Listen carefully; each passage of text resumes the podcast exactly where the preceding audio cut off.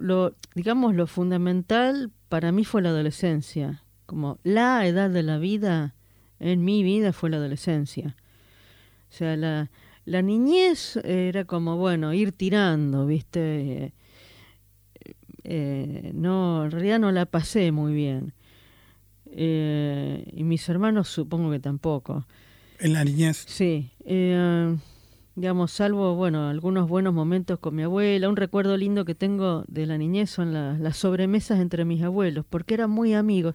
Estos dos que te contaba al principio, mi abuela poeta no reconocida, y que además era, sí fue reconocida como eh, bioquímica, farmacéutica, pero ella fue una de las primeras mujeres argentinas que con un título universitario.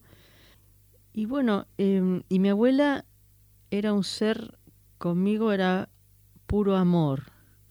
Me amaba y era estar cerca de mi abuela era así, el, cielo, era tocar el cielo con, con, las manos. Pero dijiste como que la infancia la, fue, fue tirando. Sí, era. Fue, pasando. Era ir pasar, yo me, despertaba con náuseas, era. Eh, más. Eh, tenía una mala relación con la existencia por razones que no viene al caso de tallar. No pasa nada, no, está bien. Por razones que no viene al caso de tallar. Mi vieja murió hace poco. No quiero decir nada que, que pueda llegar a ser doloroso para mis hermanos. No, pero ¿sabes a qué apuntaba yo? Que me eh. parece que, en general las infancias no se disfrutan. porque no somos conscientes de, de lo que está pasando, digamos. No, que aparte, incluso siendo consciente, eh, yo pienso que para, para adaptarse a la existencia hay que hacer todo un trabajo de, de, autoadormecimiento y en la niñez uno está muy despierto. Entonces no soporta la vida misma, la materia, la materia es pesada, es, densa, es todo mentira, no le crees a nadie, no esto, esto por qué, viste que todo, viste los chicos chiquitos preguntan por qué, ¿por qué? ¿Y por qué? ¿Y por qué? Pero no encuentran el sentido. Yo me despertaba con náuseas. O sea, me iba a dormir con alucinaciones y me despertaba con náuseas. Viste, si un adulto te cuenta eso, lo agarrás de las pestañas y lo mandás al psicólogo, ya, viste. Y en una, y en una niñez puede ser normal, porque eh, me acuerdo, mira, te digo un recuerdo que tengo, que esto lo he hablado con muy poca gente, casi prácticamente con nadie. Eh, yo tenía amigos invisibles en el jardín, en, en el jardín de infantes, a los cuatro años. Eh, este jardín irlandés que me mandaron, que era un despropósito total, eh, tampoco uno de los lugares donde peor la pasé en, muchas vidas, no solo en esta, supongo. y pero al principio no la pasaba tan mal. O sea, simplemente hacía mi vida y lograba que no me molestara a nadie. Después cuando me empezaron a molestar se puso extremadamente denso. Pero mm, antes de que me molestaran, yo simplemente caminaba por el jardín, había un jardincito muy lindo, enorme, iba caminando por ahí y me acompañaban siempre unos tipitos que eran iguales. Ah, resulta que en esa época nosotros con mi mamá íbamos siempre al mercado viejo de Boulevard Oroño. Era hermoso ir ahí porque charlabas con los tipos, eh, tenías toda la mercadería ahí, viste, eh, podías tocar, mirar. Eh, no era como los shoppings de ahora, que está todo en vidrieras, ¿viste? O sea, podías tocar las cosas, hablar con, con, con las verduleras, con los comerciantes, picotear, morfarte un cacho de queso, ¿viste? Era, o sea, eh, para los estándares actuales un asco, ¿viste? Pero era muy, muy lindo. Y, y había libros, vendían libros también, y mi mamá me compró un, un librito de la editorial Bruguera, eh, que cuando pasabas las hojas rápido eh, hacía como un dibujito animado. Claro, sí, sí, recuerdo. Sí, y, y el librito se llamaba Superfijón y Despistado. Superfijón y Despistado eran dos detectives. Superfijón era un gato y Despistado era un ratón. Y yo los veía y hablaban conmigo esos dos tipos. El, el gato y el ratón con sus trajecitos de detective el, gato era un poquito más alto y el ratón era más chiquitito. El ratón estaba siempre a mi derecha, el gato siempre a mi izquierda y los dos me hablaban y yo conversaba con ellos. Eh, y después, después, después no aparecieron más, pero un año más o menos los habré tenido ahí de amigos, a esos dos tipitos, que a saber qué serían, ¿Qué? duendes del, del jardín, andás a ver, alienígenas, qué sé yo, ¿viste? Em, pero esas, esas cosas pasan eh, en una niñez y, son las cosas de las que nadie habla, ¿viste? Porque eh, en ese momento como que yo no me animaba a contarle a nadie de, de eso. Eh, ¿te, ¿Te acordás cuando dejaste de ser niña? Si tengo que situar un momento, debe haber sido un instante, o sea, un momento, y yo diría la primera vez que me escucharon. Me acuerdo en la secundaria,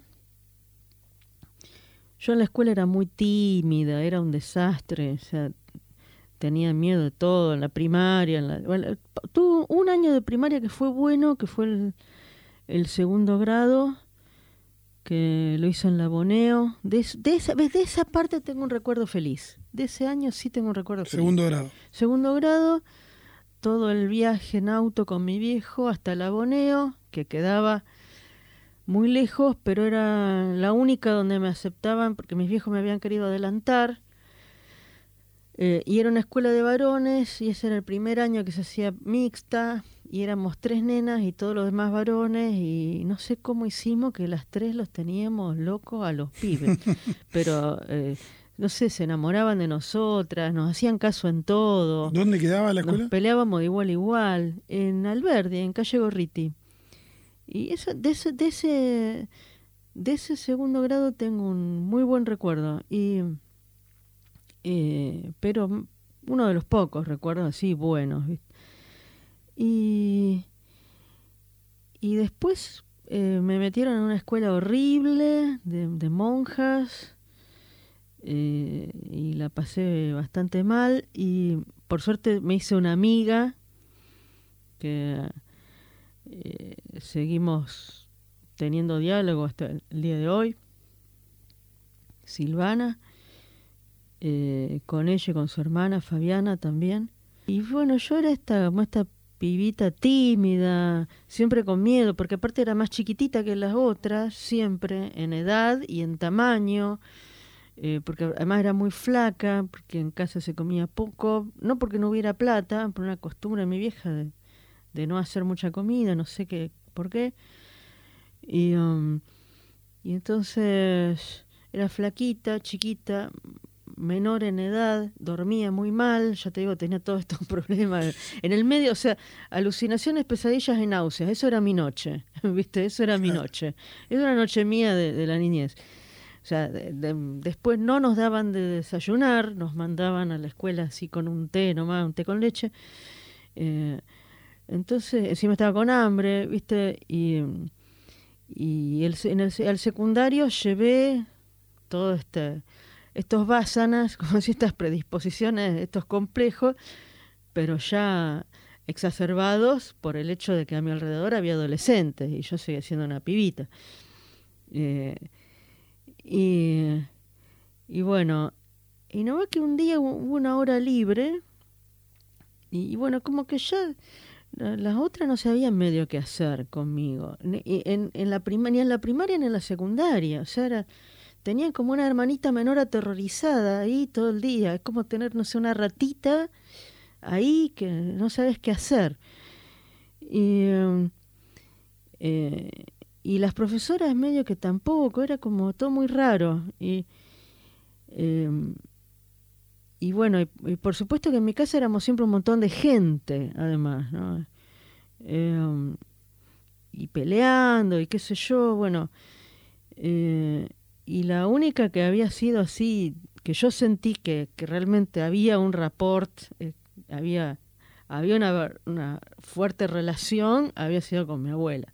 Me acuerdo un día en la secundaria, no sé qué año sería, primer año, segundo año, era una hora libre y la celadora, con muy buen criterio, se quedó con nosotras acompañándonos y, bueno, como que armó una especie como de rueda que cada una tenía, no sé, un minuto para contar algo o algo así. Y en el momento en que yo abrí la boca para hablar, todas me escucharon. Y fue la primera vez en mi vida que me pasaba eso. Y yo siento que ahí entré en otra etapa.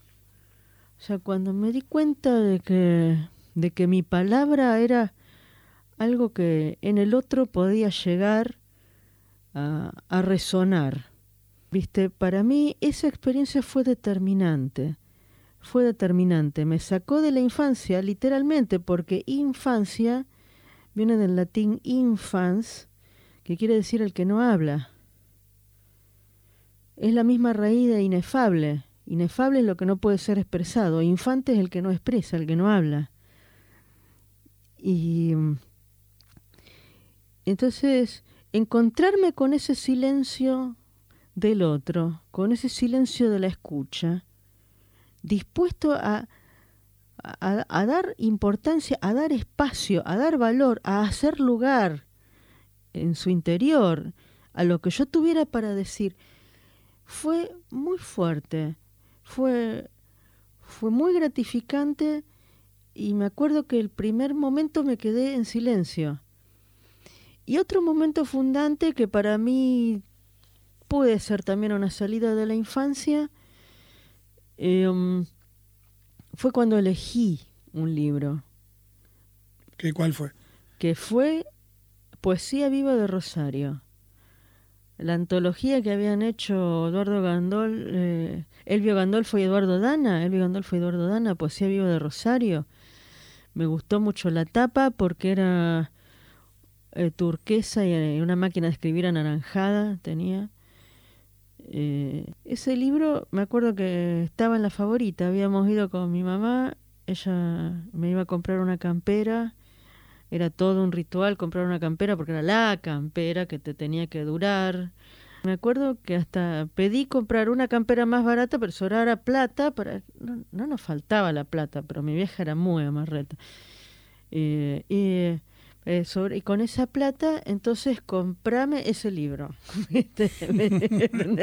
y bueno, fue para mí una gran sorpresa después leerlo y encontrar ahí un poema de Hugo Ojeda que se llamaba Poema de la Nieve en Rosario,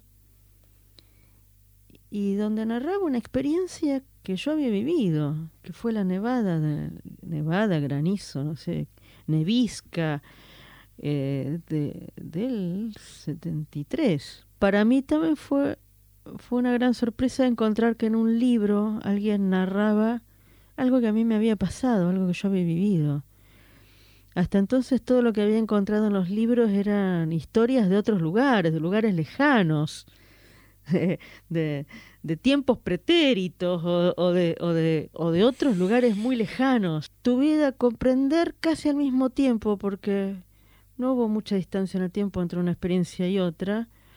A lo mejor sí la hubo, pero yo la siento muy cerca una de la otra. Eh, comprender que comprender que tu vida es narrable, que tu vida es digna de ser narrada, tu existencia es digna de ser narrada. Eh, eso de, alguna manera, eso pone fin a la, extrañeza y a la hostilidad intrínseca de la existencia misma. Y, y por otro lado, como también comprender que eso que vos tengas para decir puede ser escuchado, puede ser alojado eso, bueno, entonces, ¿qué sale de ahí? Y sale alguien que, que comienza a, narrar sus propias historias. Alguien que empieza a escribir sobre lo que vive. Muchas gracias. A vos. Juan, eh, me parece muy importante recordar a mis maestras de la escuela primaria, eh, porque ellas valoraban muchísimo eh, mis redacciones, las redacciones que yo escribía para el colegio. Cuando nos pedían una redacción había dos posibilidades. o que no escribiera nada o que escribiera una crónica así cómica, tipo monólogo de stand-up y a las maestras les encantaban esas redacciones y, me alentaron mucho. Entonces eh, me parece que eso, eso es un, hecho decisivo porque creo que, en, esa, en esa mirada tan, digamos, elogiosa, tan valorizante de estas maestras, con el correr del tiempo eso constituyó un recurso. Eh, pienso que que sin esas maestras no, hubiera sido lo mismo. Eh, y les estoy muy agradecida. Así que quería agregar eso, nada más.